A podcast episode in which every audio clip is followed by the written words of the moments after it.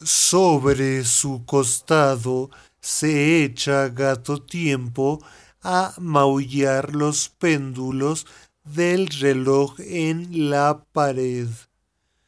Mueve una pata a sincronicidad de las danzas que aprisionan la mirada, nombrándome intérprete al devenir del hipnotismo, usando una lengua únicamente descifrable mediante tacto fino de la percepción.